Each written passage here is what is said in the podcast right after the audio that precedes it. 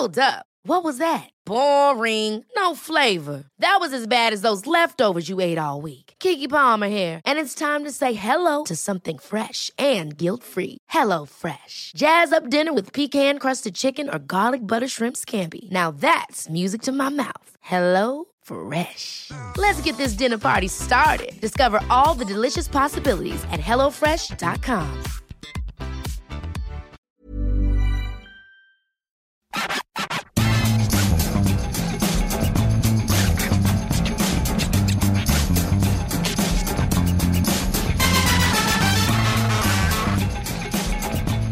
Bonjour à tous et bienvenue dans le FC Stream Team. Je suis Martin Mosnier, journaliste à Eurosport. Il a perdu 10 kilos. Il ne dort plus. Il ne se nourrit plus. Il ne boit plus. Il se met en boule tous les soirs dans son lit, me raconte sa femme, et il crie Hugo Paul Antoine Il s'y fait pas. Maxime ne s'y fait pas. Il ne s'est toujours pas remis de la défaite des Bleus face à la Suisse. Mais Maxime, l'euro continue et il va continuer avec toi, Maxime. Donc il faut que tu te réveilles, que tu te ressaisisses. Il reste deux demi-finales, une finale. Est-ce que tu es prêt, Maxime, à parler encore une fois de l'euro et à exorciser tes démons? Ouais, mais je pense qu'il y aura un après euh, minuit 45 euh, et un avant. C'est-à-dire que je pense que ma vie a basculé au moment où Kylian Mbappé s'est avancé pour frapper ce penalty et voir Sommer le euh, repousser et engendrer d'ailleurs un truc qui nous avait échappé. Il y a eu une pétition, je sais pas si tu as vu, Martin. Si, si, bien sûr. Pour retirer le penalty. Alors là, il faudra m'expliquer pourquoi. J'ai toujours pas compris parce qu'il avait le pied sur la ligne. Donc bon, toutes les pétitions sont bonnes à prendre. Malheureusement, le cauchemar a été complet et puis euh, j'ai un peu de mal à me réveiller en effet. La seule, voilà, comme tu l'as dit, la bonne, euh, la bonne nouvelle de cet euro, c'est les 700 grammes que j'ai perdu royalement au bout de deux semaines que je qualifierais de. De, de junk food pourtant, donc je bon, comprends pas. De bon char. Ouais, de bon char. Bon char, on a charbonné, euh, ça on va pas dire le contraire, un peu comme Karim Benzema à la salle. Euh, trois sujets aujourd'hui, Maxime, euh, pour bah, continuer, parler de l'euro, des demi-finales qui arrivent. On va d'abord parler de l'Angleterre et on va se demander si l'Angleterre 2021 bah, est-ce qu'elle s'inspirait pas un petit peu de la France 2018 quand même, malgré tout? Ça, ça sera le premier sujet. Et on l'a choisi parce que ça nous permettra de parler des champions du monde français, pour Maxime quand même, hein, pour lui redonner la, la, flamme, comme on dit. Ensuite, Maxime, on parlera de, bah, l'organisation de cet euro. Bah, on en a un petit peu parlé autour des Bleus, notamment autour de, de, de leurs histoires d'hôtel, leurs histoires de déplacement. Et on se rend compte que les quatre demi-finalistes de cet euro, donc euh, Angleterre, Italie, Espagne et Danemark, sont quatre équipes qui ont joué euh, quelques matchs à domicile au contraire d'autres. Bah, Est-ce que c'est un euro injuste tout simplement et surtout très avantageux pour les Anglais? Et après, on fera le tour du plateau des quatre demi-finalistes. On se demandera si parmi le Danemark, l'Angleterre, l'Espagne ou l'Italie, il bah, y a une grande équipe voilà, qui, bah, qui est un peu au-dessus des autres, une grande équipe dans tout ce que ça signifie, c'est-à-dire une équipe qui va marquer son temps potentiellement. Alors, évidemment, le constat, il sera fragile puisqu'il reste les demi-finales et la finale à disputer. Malgré tout, on se demandera voilà, si, à l'heure qu'il est, il y a déjà une équipe qui, bah voilà, il y a des prémices d'un petit quelque chose. quoi. T'es prêt, Maxime, ou pas? Je suis prêt et je suis surtout impatient de faire la minute MPP en fin d'émission. Mais ça. Pour me refaire la cerise. Ça, ça on n'est pas obligé d'en parler, Maxime. Mais évidemment, il y aura euh, mon petit prono, nos pronos pourris plutôt. Mon prono pourri, ça pourrait être ça, MPP d'ailleurs. Mon, pro, mon prono pourri euh, en fin d'émission. Je ne sais pas si ça marcherait bien en concept marketing, si tu vas avoir des annonceurs en disant euh, je vais faire mon prono pourri. Ah, en tout cas, c'est ce qu'on fait depuis le début de la compétition, Maxime. Allez, on parle des demi-finales. Je ne sais pas si on sera meilleur à MPP, mais euh, on va parler des, des demi-finales et en particulier de l'Angleterre. Cette Angleterre qui s'est donc qualifiée pour les demi-finales de l'Euro, où elle affrontera le Danemark. Et on va tisser un lien, tracer un parallèle entre cette Angleterre 2021 et euh, la France 2018. Pourquoi? Bah, Déjà, dans euh, le constat, c'est une équipe euh, qui forme un bloc, une équipe très rigoureuse, une équipe qui n'a pas encaissé de but depuis le début de l'euro et dont la force tient avant tout à son collectif, alors que, alors que c'est pour ça qu'on pourrait la comparer à la France, cette équipe d'Angleterre avait la meilleure attaque sur le papier avec l'équipe de France en début de la compétition, hein, les Sterling, les Sancho, les Kane, etc. Euh, et pourtant, c'est une équipe qui brille par euh, sa cohérence, sa rigueur, ce que je disais, et pas forcément par la flamboyance de son attaque. Southgate a sans doute trouvé la clé. L'Angleterre a réussi là où la France a échoué dans ce tournoi, c'est-à-dire pour moi trouver un point d'équilibre euh, et ne pas vouer son collectif et, sacrifier son équilibre au détriment, enfin, pour, pour, son trio offensif. Et c'est pour ça qu'on peut lier un peu les destins. Alors, il reste cette demi-finale et, cette finale jouée, mais lier le destin, Maxime, de cette Angleterre 2021 à celui de la France en 2018. Alors je ne pensais pas dire ça un jour, mais Gareth Southgate a réussi ce que Deschamps a raté euh, sur cet euro, c'est-à-dire construire une équipe qui part de l'arrière, parce qu'on a bien vu ce que Deschamps a manqué, c'est-à-dire qu'il a sanctuarisé son trio offensif, Benzema, Griezmann, Mbappé, et a pensé que ce serait l'alpha et l'oméga de son équipe finalement, Southgate a retenu ce qu'il a vu de Deschamps et même du Portugal 2016, c'est-à-dire des équipes qui sont solides, qui partent de l'arrière. Et c'est vrai que l'équipe d'Angleterre, souvenez-vous de cette équipe d'Angleterre de 2006, 2008, tout ça, avec ce milieu de terrain, Lampard, Gerrard, euh, euh, euh, pardon, David Beckham, où il fallait en mettre un de côté pour pouvoir faire jouer tout le monde parce qu'il y avait tellement de talent. Et ben aujourd'hui, l'Angleterre n'a pas cédé à ça. Alors évidemment, il y a beaucoup de talent dans cette équipe d'Angleterre, mais il y a aussi surtout beaucoup d'équilibre et une équipe qui est très solide. Très solide, ça se traduit comment? Elle n'a toujours pas pris un but euh, alors qu'elle arrive en demi-finale, c'est-à-dire cinq matchs. Euh, il faut le dire, c'est unique dans l'histoire de l'Euro. Alors l'Euro n'a pas toujours été à 24 équipes, et même déjà à 16, euh, ce n'était jamais arrivé d'aller à cinq matchs aussi loin. Et dans l'histoire de la Coupe du Monde, il n'y a que l'Italie en 1990 qui a réussi ça, qui n'avait pas pris de but avant les demi, qui en avait pris un qui allait lui être fatal euh, en demi-finale face à l'Argentine. Donc déjà, c'est exceptionnel. Il y a un lien donc avec cette équipe de France, c'est-à-dire que ça part de l'arrière et c'est que c'est une équipe solide. Je pense qu'il y a une petite différence entre les deux. C'est que j'imagine pas euh, l'équipe d'Angleterre capable de jouer un match comme les a joué l'équipe de France en 2018. Alors, ce n'est pas un jugement de valeur, c'est ni bien ni mal, mais je pense que ce que l'équipe de France a fait contre la Belgique ce que l'équipe de France avait fait contre le Pérou, cette fameuse deuxième mi-temps, où les joueurs disaient non, non, mais nous, on a assuré, on était en maîtrise totale. Je le vois un peu moins dans cette équipe-là. Je pense qu'elle n'a pas non plus cette maturité ou ce don de soi. Mais ce que nous montre aujourd'hui l'équipe d'Angleterre, c'est une équipe qui a un équilibre, on va dire, non pas parfait, mais idéal. Euh, elle l'a montré d'ailleurs contre l'Ukraine. Quand une équipe est un peu plus faible, comme l'Ukraine, elle n'a pas hésité à piquer, elle est allée un peu plus de l'avant, avec notamment Luc Shaw qui a fait un carnage sur le côté gauche. Et résultat, ça fait 4-0. Donc c'est vraiment une équipe qui est intéressante et qui a ce côté, je dirais, équipe de France 2018, par son côté sinon létal, au moins euh, adaptatif, on va dire adaptatif létal. Là, c'est un cours de français, Maxime. Donc déjà, un, je te, félicite. Euh, je voulais juste reprendre, rebondir sur une, déclaration qu'a fait euh, Southgate en début de tournoi où il disait, euh, face à la richesse de son effectif et notamment et au fait qu'il laissait parfois Sancho sur le banc, bah, il disait, on ne joue pas aux jeux vidéo. Voilà. Ça répond un peu au on n'est pas une équipe PlayStation de Didier Deschamps en, 2018, quand effectivement il avait masse de talents offensifs. C'était encore plus le cas en 2021. Et ce qui est intéressant de, souligner, c'est que Southgate en 2016, euh, il était euh, observateur technique pour l'UFA. Donc il prenait ses petites notes et il livrait quelques réflexions euh, à l'UFA. Et il a observé aussi l'équipe euh, du Portugal qui n'a, je crois, jamais mis plus d'un but après les huitièmes de finale et qui est quand même allé au bout. Donc il a quand même cette notion de, euh, voilà, de sécurité, de rigueur, de, de bloc équipe. Et Maxime, alors on va pas révéler un secret, mais c'est un peu toi qui es spécialiste de l'équipe d'Angleterre à, eurosport.fr. Il se murmure même que tu écris des, articles pour eurosport.uk. Enfin, c'est, Maxime, il a, il a à cheval en fait. Et entre, dans le Times en 2018. Et dans le Times, c'est vrai. Donc il a à cheval entre, entre la France et entre Paris et Londres même. Sacré grand écart. Exactement, le, plus grand écart de la, planète.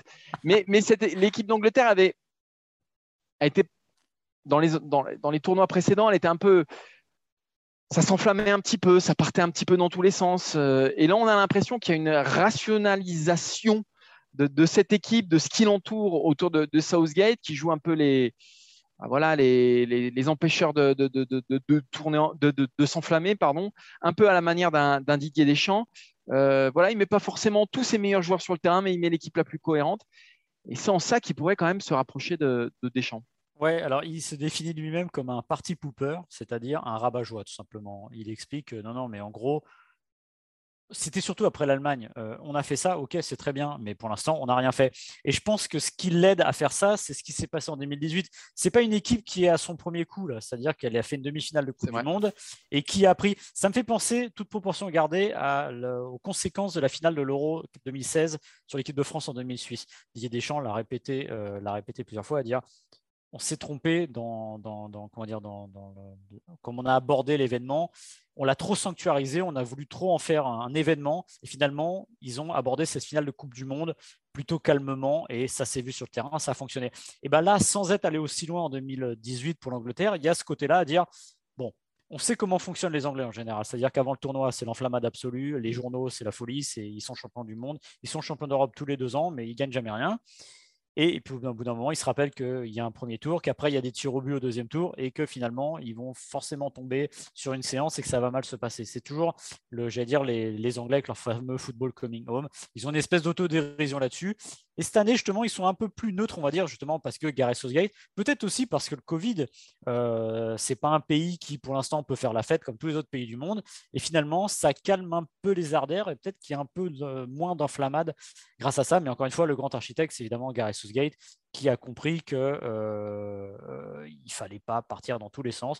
Et je répète, 2018, ça leur a servi parce qu'il y a aussi, c'est un détail, mais cette séance de tir au but gagnée en 2018 fait qu'il y a aussi quelque chose de psychologique, quelque chose de psychologique qui a changé dans cette équipe, tout comme euh, la victoire contre l'Allemagne. Je pense que cette victoire contre l'Allemagne, elle est à l'Angleterre parce que l'Argentine a été à la France en 2018, c'est-à-dire qu'une équipe va commencer à prendre conscience de ses forces. L'Allemagne, c'était des échecs depuis 1966 en phase euh, élimination directe.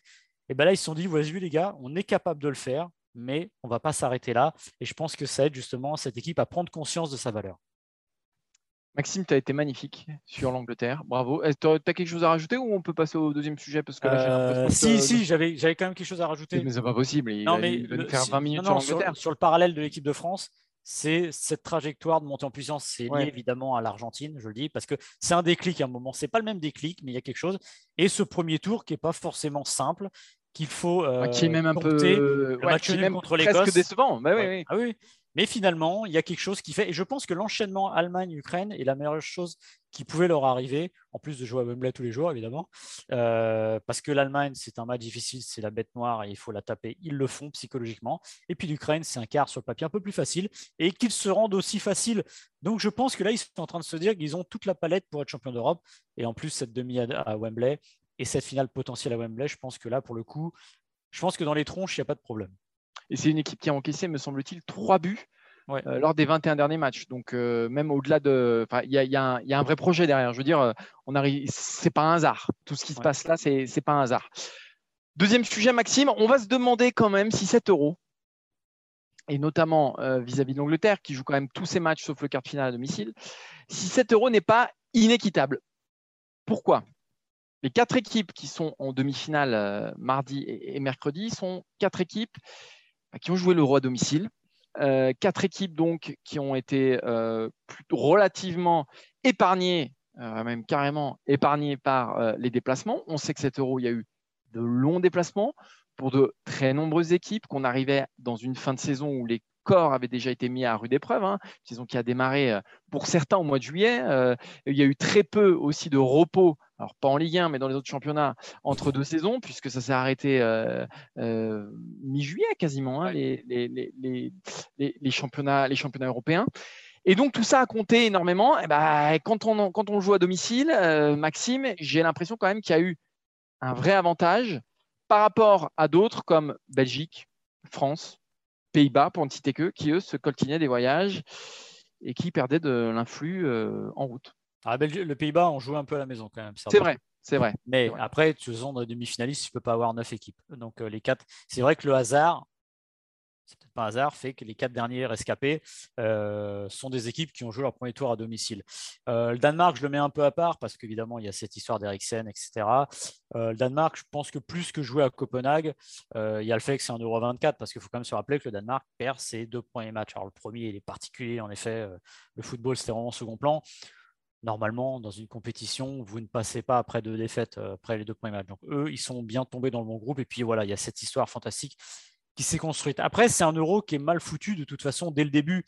Euh, avant le tirage au sort, quand on voyait la répartition des groupes et des villes, il fallait pas être grand clair pour voir qu'il y aurait un problème sur certains groupes, et notamment ce fameux groupe de l'Italie et de la Suisse, le groupe Rome-Bakou. Rome-Bakou, c'est 4500 km. Rendez-vous compte de ce que c'est de faire 4500 km. c'est New York, Los Angeles. Même une Coupe du Monde aux États-Unis en 94, ils n'avaient pas osé faire des matchs euh, pour deux équipes à New York et à Los Angeles au premier tour. Il y avait des, des distances qui étaient très longues parfois. Euh, je me souviens des trois, Pasadena, choses comme ça. Mais c'était quand même pas exactement la même chose. Donc déjà, il y a cette euh, inéquité. Je trouve que plus que jouer à domicile, parce que finalement, il y a des équipes qui ont joué à domicile devant des jauges assez affaiblies, euh, c'est pour moi d'avoir fait ces voyages-là. Et l'équipe de Suisse est le meilleur exemple. Et je dirais quand même que l'équipe de France n'a pas été avantagée aussi après avoir eu un euro à domicile où là, pour le coup, elle s'était fait son tableau comme il faut, comme tout le monde le fait euh, habituellement. Euh, bah là, elle a, pris, a pris un peu cher, voilà, parce qu'elle a joué tout à l'extérieur. Et peut-être que si le calendrier avait été fait un peu différemment, bah, peut-être que l'équipe de France serait rentrée à Clairefontaine entre les matchs et peut-être serait changé deux, trois trucs. Donc moi, pour moi, le gros problème, c'est vraiment ça, Martin, c'est l'aberration, c'est le kilométrage absolu. Il aurait fallu resserrer un peu plus certaines, euh, certaines distances. Ouais, le kilométrage. Et puis, tu, pour parler de l'équipe de France, tu passes aussi à des euh, conditions de jeu qui sont différentes. Ah oui. Euh, quand tu passes de Munich à Budapest, bah, c'est pas pareil. Hein, on l'a bien vécu. À Budapest, c'était une chaleur étouffante. C'était joué sous 40 degrés. Voilà, c'est plus qu'effectivement le fait de. Parce qu'on l'a vu cette saison, jouer à domicile ou à extérieur en saison de Covid, ça revenait à peu près au même. Là, euh, bah, il y avait des jauges, je pense à l'Italie notamment, où il y avait quand même assez peu de supporters à Rome, donc on peut se dire, ouais, jouer à domicile ou à extérieur, oui, mais sauf que l'Italie était dans son camp d'entraînement, l'Italie, l'Italie n'a pas eu des, milliers de kilomètres à faire, et, tout ça compte dans une saison, encore une fois, où eh ben, les corps ont été mis à rude épreuve, où ça a été très compliqué. On a vu que ça pète dans tous les sens, même en, en quart de finale, en huitième ou, pendant les phases de groupe. Et donc, c'est des petits détails, un confort. Euh, plus, qu'un un, un, élan populaire, parce qu'effectivement, euh, la pandémie l'empêche, euh, mais c'est le confort dans lequel ont été mis ces, sélections-là par rapport à d'autres bah, qui ont ferraillé, qui ont dû, bah, qui se sont compliqués la vie. Et ça s'est vu dans, les, dans, dans, certains résultats. Après, c'est évidemment pas une excuse. Peut-être que ces quatre-là seraient arrivés à ce moment-là. C'est un vrai avantage quand même, malgré tout. Oui, ça joue parce que tu vois l'équipe de France, euh, elle joue deux matchs sur trois à l'extérieur quand même. Et le match de la Hongrie, en fait, il cumule. À l'extérieur et, devant un stade plein, euh, faire une push C'est-à-dire euh, devant une, équipe qui est motivée comme pas possible. Voilà, encore une fois, ça ne retire rien au, désagrément et au, disons que à l'échec de l'équipe de France. C'est pas la cause principale du fiasco. Mais, ça compte quand même. Voilà. Et c'est vrai que du coup, quand tu as des blessés, qu'il faut te déplacer dans des conditions comme ça, ça n'a sûrement pas arrangé les Bleus. voilà. Et c'est vrai qu'on va en parler de l'Angleterre parce que les quatre euh, avantagés, de toute façon, il y avait 11, 11 euh, villes, euh, il y avait potentiellement 10, enfin, 7, 8 demi-finalistes. Alors, le Danemark, c'est la grosse surprise, mais que l'Espagne soit en demi, l'Italie et l'Angleterre, ce n'était pas impossible. Ce n'était pas les favoris, du moins surtout pour les Espagnols, mais ce n'était pas complètement impossible. Maintenant, c'est vrai que le gros déséquilibre, il se fait sur l'Angleterre. Je pense que dans 20 ans, on dira que cet euro a eu lieu un peu quand même en Angleterre. Ils n'ont pas eu le droit à la Coupe du Monde 2018 qu'ils voulaient à la place de la Russie certaine manière, ils ont un peu eu l'Euro 2020. Je ne sais pas si c'est lié à Platini, Platini euh, qui avait aussi opté pour le Qatar en, 2018. Euh, le Qatar et Russie, pardon, ouais. Mais en tout cas, j'ai l'impression qu'ils sont un peu rattrapés avec les Anglais à ce moment-là. Et c'est vrai que moi, ce qui m'embête un peu plus, enfin, ce qui m'embête, c'est pas ce qui m'embête parce que voir des matchs à Wembley, c'est fantastique, c'est le temple du football absolu. C'est vrai que les Anglais, ils vont avoir le droit à un Final Four complètement à domicile, devant maintenant en plus une jauge relevée à 60 000 spectateurs avec des supporters étrangers qui ne peuvent pas venir à cause de la, crise du Covid. Bon, ça, ils n'y peuvent rien, mais malgré tout, ça, voilà, ah ça met une pierre de plus, quoi. Et, c'est vrai que Roberto Mancini en a parlé, euh, qui était déçu que demain Italie-Espagne se joue euh, devant bah, un public qui va être à 90% anglais. Alors là, ça va pas peser pour les deux équipes parce que les, ce sera on va être, entre guillemets neutre. Mais c'est vrai que la finale, si vous prenez une finale Italie ou Espagne-Angleterre, bah oui, l'équipe en face aura vraiment l'impression de jouer à l'extérieur. Et surtout que c'est un truc qu'il faut dire, vous allez me dire, quand vous jouez l'équipe de France, euh, Brésil, etc., en 98, c'est moins marqué habituellement parce que justement, c'est un, public un peu plus d'invités. je me souviens qu'au Stade de France, par exemple, en 98, il y avait 12 000 Brésiliens. C'est pas rien, ça fait du bruit à 12 000, ça commence à faire du bruit. Là, ce sera 100% ou 99% anglais et c'est pas la même chose du tout. Et Portugal-France, il y avait beaucoup de Portugais aussi. Oui, exactement. C'est toujours à domicile, mais c'est pas exactement pareil. Là, on va vraiment être à l'extrême limite du, match à l'extérieur, typiquement. On va revenir sur ces quatre demi-finalistes et on va clore l'émission comme ça, Maxime, euh, en essayant de, on va dire, poser un premier constat sur ces quatre demi-finalistes-là, Danemark, Angleterre, Espagne, Italie. On va se poser une question simple. Est-ce que parmi ces quatre équipes-là, de ce qu'on a vu depuis le début, se dégage une grosse équipe, une vraie équipe qui peut potentiellement, alors c'est difficile à dire parce qu'on ne connaît pas la suite, mais qui peut potentiellement marquer son temps. En gros, qui n'est pas là par euh, un pur coup de bol, euh, hasard total, alignement de planètes. Euh, non, est-ce qu'il y a vraiment parmi ces quatre-là une équipe qui peut gouverner le football mondial, qui peut, qui peut s'imposer vraiment sur le long terme, sur ce qu'on a vu depuis le début Ce qui est rigolo, c'est qu'on a trois grosses nations de foot, Espagne, Italie, Angleterre, un invité surprise. Mais parmi même ces nations de foot-là, bah, ce n'était pas forcément les favorites. On attendait la Belgique, la France, peut-être même l'Allemagne. Et on a ces trois-là. Mais est-ce que Maxime, sur ce que tu as vu depuis le début de l'Euro, se dégage pour toi parmi ces quatre-là l'idée qu'il y en a une qui pourrait, euh, au-delà d'être championne d'Europe, mais est-ce qu'il y a une grosse équipe? Voilà, une référence déjà parmi ces quatre-là. Alors, vu de loin et avant les deux derniers matchs, enfin les trois derniers matchs, avant les demi-finales et la finale, j'en ai une qui me semble avoir plus l'air euh, d'y ressembler. Maintenant, euh, avant de gagner un titre de champion d'Europe, ça ne ressemblera à rien pour l'instant parce que on devient une grande équipe quand on gagne. Voilà. Alors, euh, il y a des exemples dans, l'histoire qui restent, comme les Pays-Bas de 74, ces équipes-là, mais il faut avoir une patte un peu différente. Et pour l'instant, il n'y a aucune de ces équipes-là, les quatre dernières qui sont là et qui ont cette patte à rester dans l'histoire sans gagner. moi, je les diviserai en quatre catégories. J'ai l'impression qu'on a quatre équipes très distinctes. On a le Danemark qui est vraiment l'histoire de ce tournoi avec tout ce qu'il y a derrière. Euh, il y a un petit clin d'œil à Danemark 92, c'est absolument pas l'équipe qu'on attend. Et elle a besoin, elle a eu besoin d'un drame, donc pour le coup, euh, Eriksen, pour construire quelque chose et il y a une histoire et une idée derrière ça. Et il y a une identité, une petite identité de Identité. Mais après, elle a mis elle est venue après, tu vois, c'est ça. Et donc, je pense qu'il y a ça, mais de là à mettre la main sur le, football mondial ou euh, international après le tournoi, j'ai plus de doutes.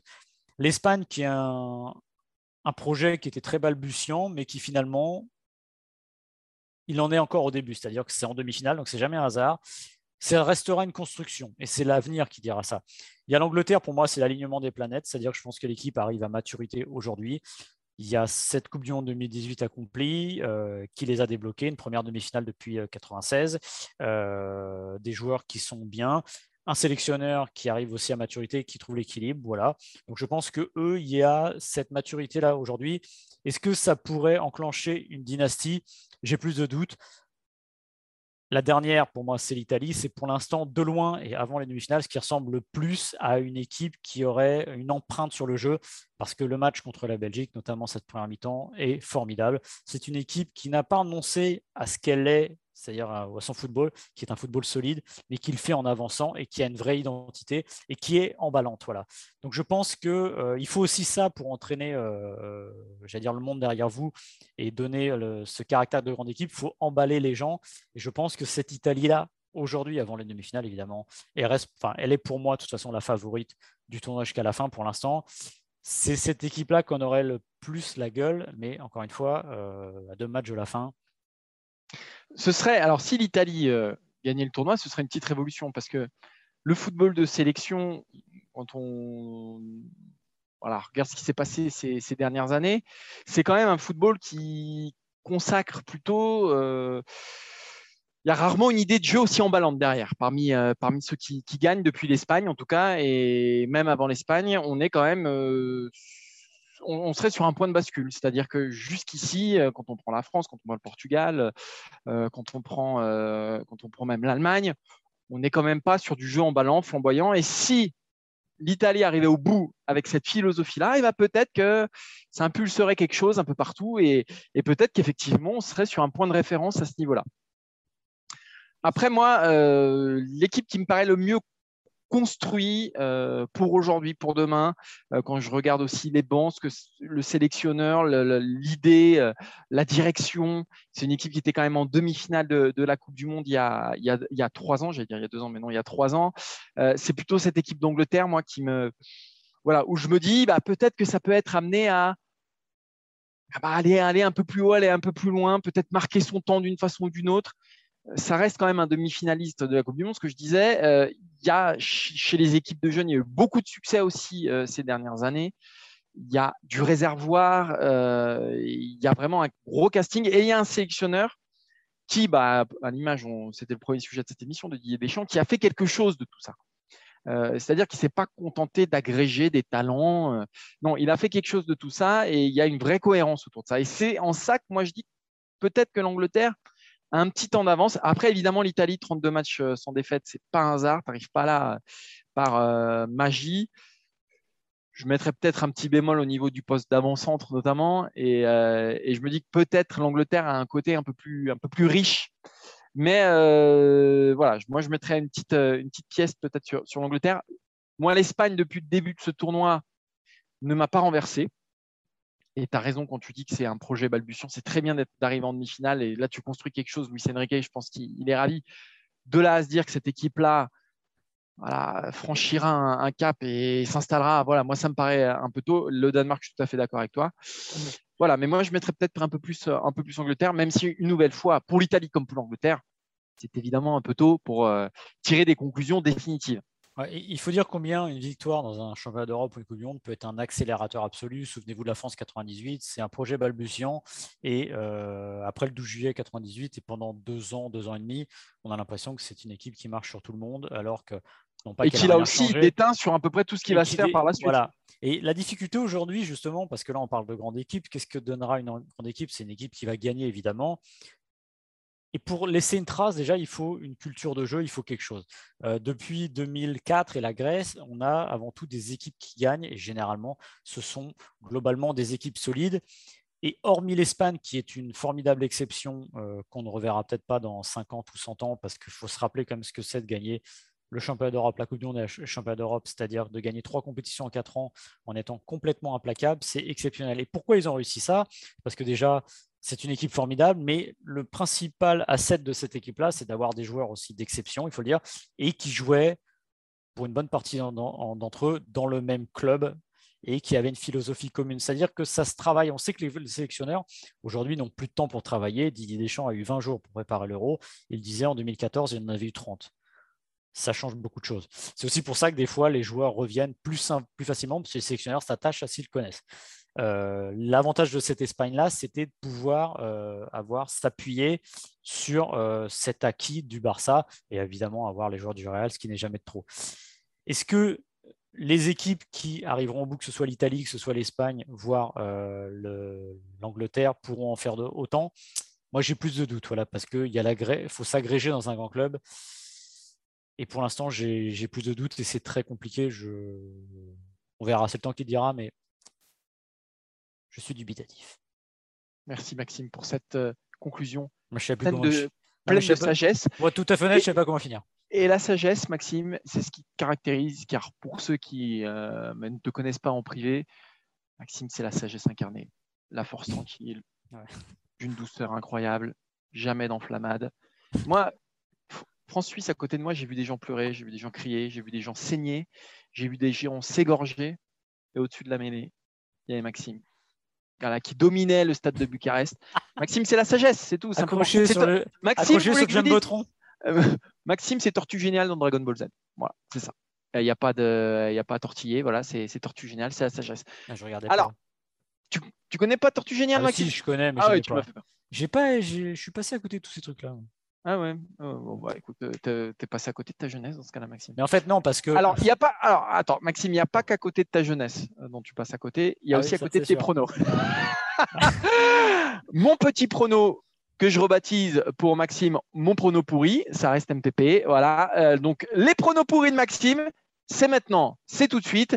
Sachez qu'il est on est, je ne sais pas combien on est, on est peut-être un million. Il est deux millionième, lui. Donc, il est, il est derrière le dernier. Il est tout au loin. Il est paumé dans l'océan des pronos. Il est là. Il a sa petite, ses petits brassards qui sont en train de se dégonfler. Donc là, il est 20 euh, milieux sous les mers. Non, mais il y a, un vrai. J'ai que 10 points de plus que toi, mais je te Non, mais tu viens d'ouvrir un truc important. C'est-à-dire que j'aimerais savoir, derrière moi, combien de personnes ont abandonné Mais ils ont tous abandonné, Maxime. je pense que tu es le dernier à jouer activement. Moi, j'ai fait tous mes pronos. Hein. J'en ai pas raté un. Je peux même pas dire. si, euh, tu les as tous ratés, mais tu les as tous faits. Voilà. Parce je peux même pas dire, ouais, pendant la compète, on était avec les Bleus, on pouvait pas. Puis j'ai oublié. Où avais-je la tête? Non. Bah non, même pas, non. Non, tu les as faits. Mais où, et comme tu as où avais-je la tête quand même hein? tu, Comme tu as dit tout à l'heure, ça équivaut à aller euh, chez le dentiste, là, cette séquence-là. C'est exactement ça. C'est on va chez le dentiste. Donc, c'est en gros, euh, on Et a tu pas refais envie tous les plombages là. hein. Tu vois, tu fais. C'est pas un blanchiment. hein. c'est pas beau à voir. euh, on n'a pas envie d'y aller. On est obligé de le faire parce qu'on est lié avec euh, MPP. Sauf que c'est humiliant. Voilà, c'est la grosse mon- différence. Mon petit doigt me dit que ce sera plus le cas pour Qatar 2022. Ah bah la MPP, ils vont, c'est terminé, ils veulent plus de nous là. On, Voilà, bah, c'est pas possible. On est les pires. On est censé conseiller les gens. Bah, c'est comme si un mec qui te vend, euh, tu veux une maison, il te vend une cabane, quoi. Il te vend une cabane en carton. Voilà, c'est ça. Alors Maxime, allons-y. euh, finissons. Finissons-en. Finissons-en. Achevons-nous. Les Italie, meilleures Espagne. choses ont une fin, les pires aussi. Euh, les pires là. Et, Euh, Italie, Espagne. Là, j'ai envie de, j'ai envie de flam- flamboyance. Je mets 3-2 pour, euh, pour l'Italie. Je suis un 2-0 dingo. 2-0 Italie. Angleterre, Danemark. Maxime, allez, vas-y. Angleterre, Danemark. Là, je- Libère-toi du poids des pronos. Là, j'ai envie de flam- flamboyance. hein. Je veux des buts. Bis. 3-2 pour l'Angleterre. 3-2 pour l'Angleterre. Moi, je vais dire 2-1 pour le Danemark parce que je joue la grosse cote. Déjà, autant dire que s'il y a 5 buts dans une demi-finale, c'est fantastique. Parce que c'est une demi-finale et que ça n'arrive pas tous les jours. Et s'il y a 2 fois 3-2, je pense qu'on peut me donner un bonus. On te donne un bonus et quoi qu'il en soit, tu seras le grand vainqueur moral Moral. de cette édition de MPP parce qu'en attendant, tu es le grand perdant tout court. Voilà. Ouais, Euh, merci à tous. Merci à Adrien euh, pour ta fiabilité sur cette émission parce que vraiment, tu as été d'une fiabilité sans faille. Donc, euh, Galou doit chaque jour remercier le ciel de, t'avoir- de l'avoir mis sur ta route. Et Surtout, j'espère que tu as bien enregistré tout ce qu'on a dit. Ouais, voilà, parce que c'est la deuxième fois qu'on l'a fait cette émission, hein, pour rien vous dire. Donc là, on y est. En fait, cette émission, on a enregistré la première fois samedi matin, voilà. Et là, on est lundi soir. Donc merci Adrien.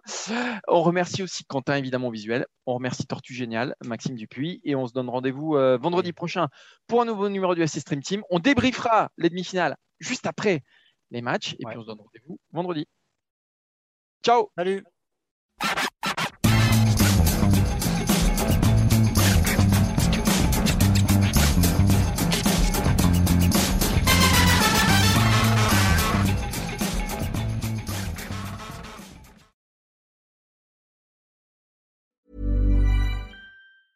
Ever catch yourself eating the same flavorless dinner three days in a row? Dreaming of something better? Well, HelloFresh is your guilt free dream come true, baby. It's me, Kiki Palmer. Let's wake up those taste buds with hot, juicy pecan crusted chicken or garlic butter shrimp scampi. Mm. Hello Fresh. Stop dreaming of all the delicious possibilities and dig in at HelloFresh.com. Let's get this dinner party started.